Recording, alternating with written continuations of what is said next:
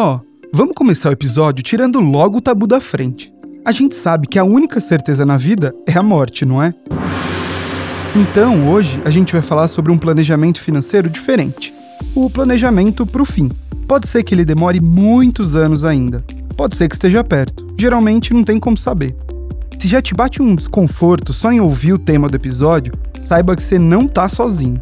Segundo uma pesquisa do Sindicato dos Cemitérios e Crematórios Particulares do Brasil, o SINCEP, 68% dos brasileiros não estão prontos para quando a morte chegar. Claro, ela está muito ligada a sentimentos difíceis de lidar. Para 63% dos entrevistados, está ligada à tristeza, e 55% acham que a morte está conectada com sofrimento. Pode até ser que outras culturas pelo mundo lidem melhor com ela, mas pra gente aqui no Brasil o fim da vida é difícil pra caramba. Sabe outro tema que é tabu entre as famílias? Dinheiro.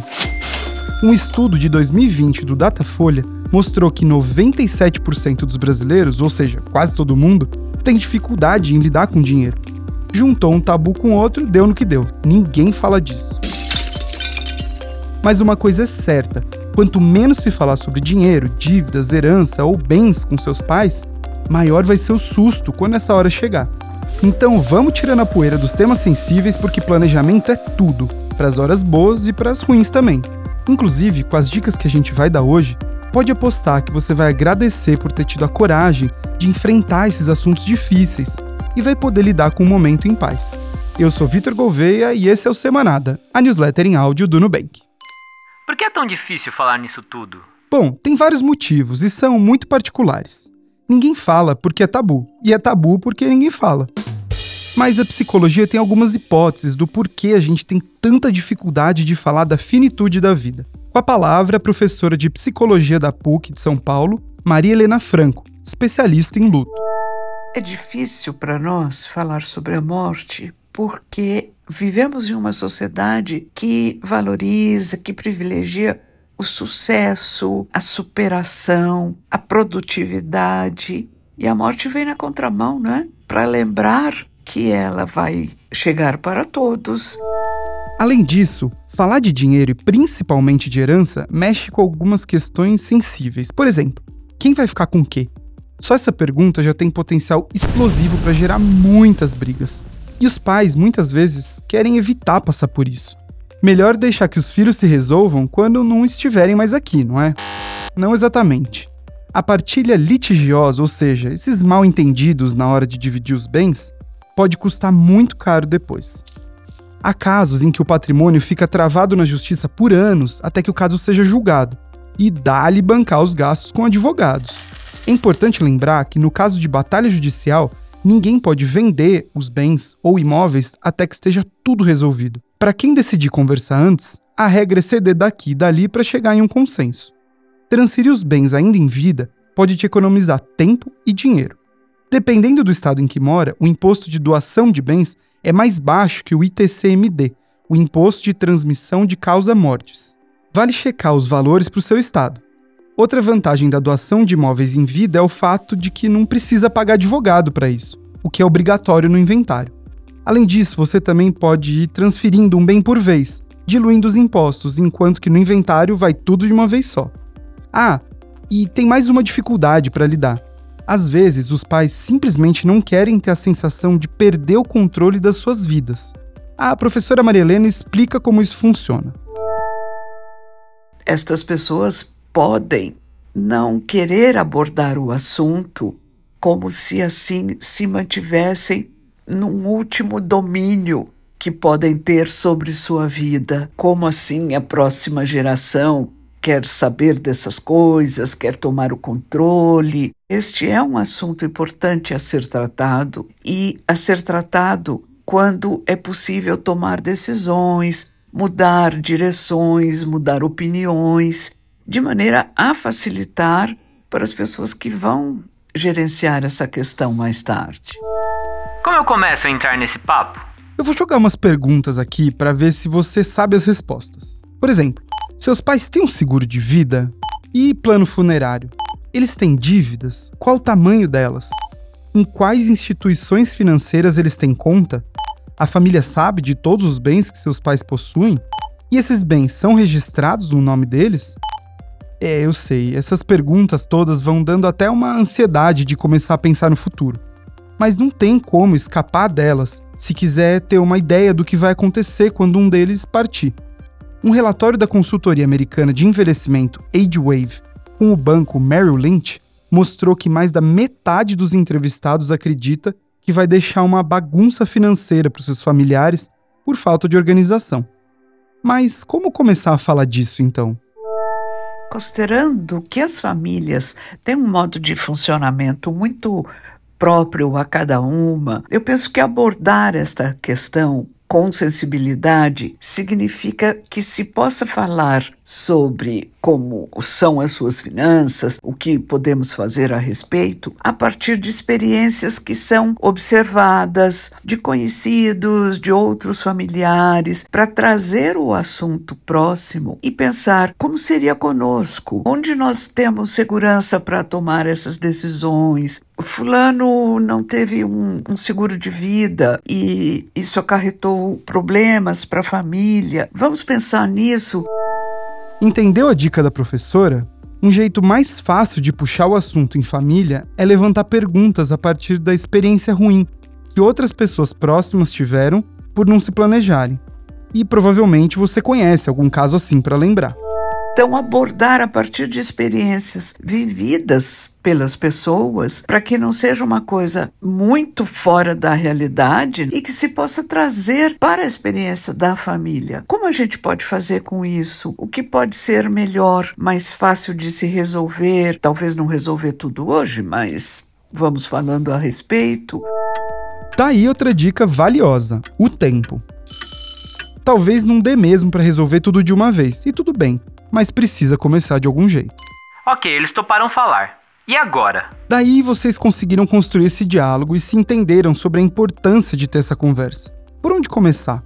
A dica mais valiosa vem da professora Maria Helena conversar com os pais sobre as finanças deles, de modo a facilitar os trâmites, o, o, gerenciamento dessa questão após o falecimento deles, eu entendo que é uma conversa a ser feita com tanto de objetividade, cuidado e com muita amorosidade.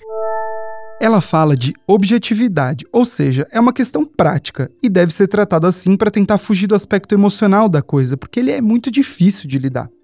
Também fala em cuidado, claro, porque mesmo que sejam questões práticas, ainda envolvem sentimentos que vão aparecer. E a amorosidade é fundamental. Demonstrar afeto e empatia por todos os envolvidos aumenta a confiança entre as pessoas. Além da parte psicológica da conversa, tem a parte da organização o que você precisa saber? O ideal talvez seja organizar tudo em uma pasta, que reúna documentos e informações para quando precisar. Anote aí o que seus pais podem colocar nela, por exemplo. Para quem ligar primeiro, informações imediatas sobre planos funerários e seguro de vida. Elas devem ficar bem acessíveis para que seja fácil de encontrar caso precise. Ali pode ter também últimos desejos, se a pessoa quiser. Essa pasta também precisa conter informações sobre os bancos em que eles mantêm contas abertas, com a agência, quem é o gerente com quem eles têm relacionamento, quais cartões de crédito estão ativos e um extrato bancário, que pode ser atualizado anualmente com o saldo da conta. Mesmo que seja negativo, é importante para você ter uma ideia do saldo financeiro deles.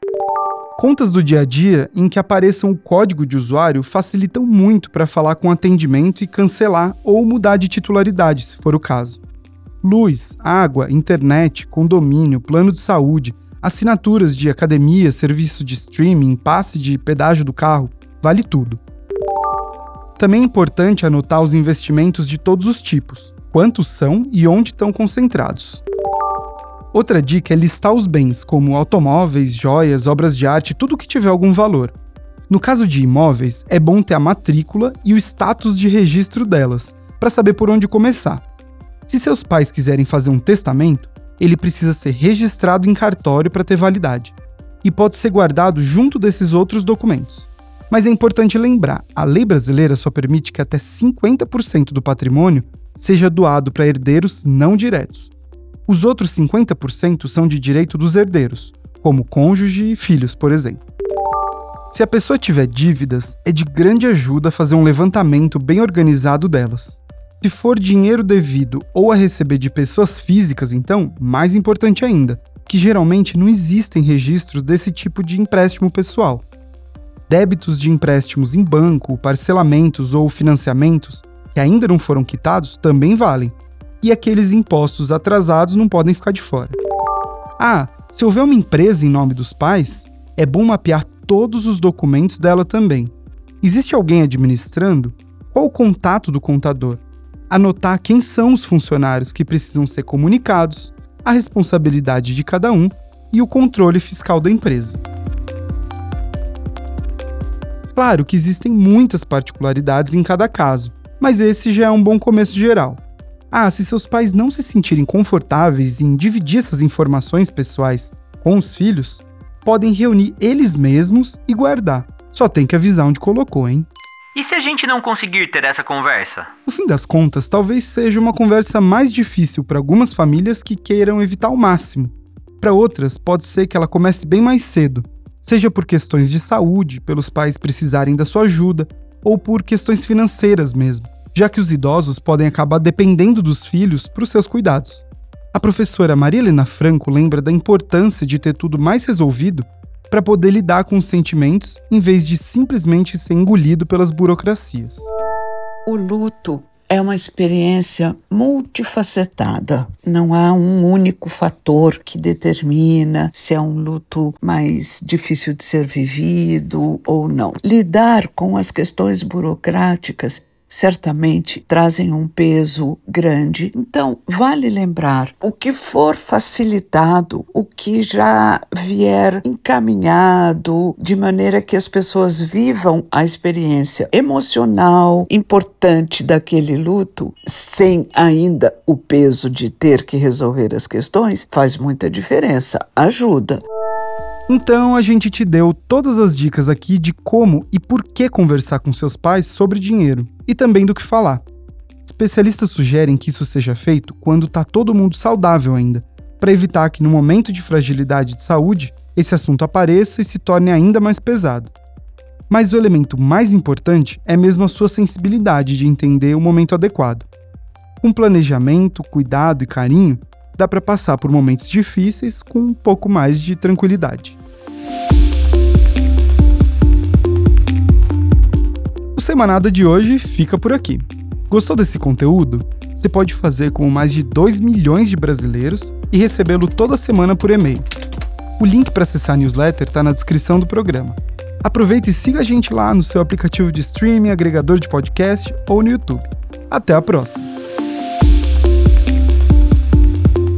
Quem faz o Semanada? Conteúdo e narração: Vitor Gouveia.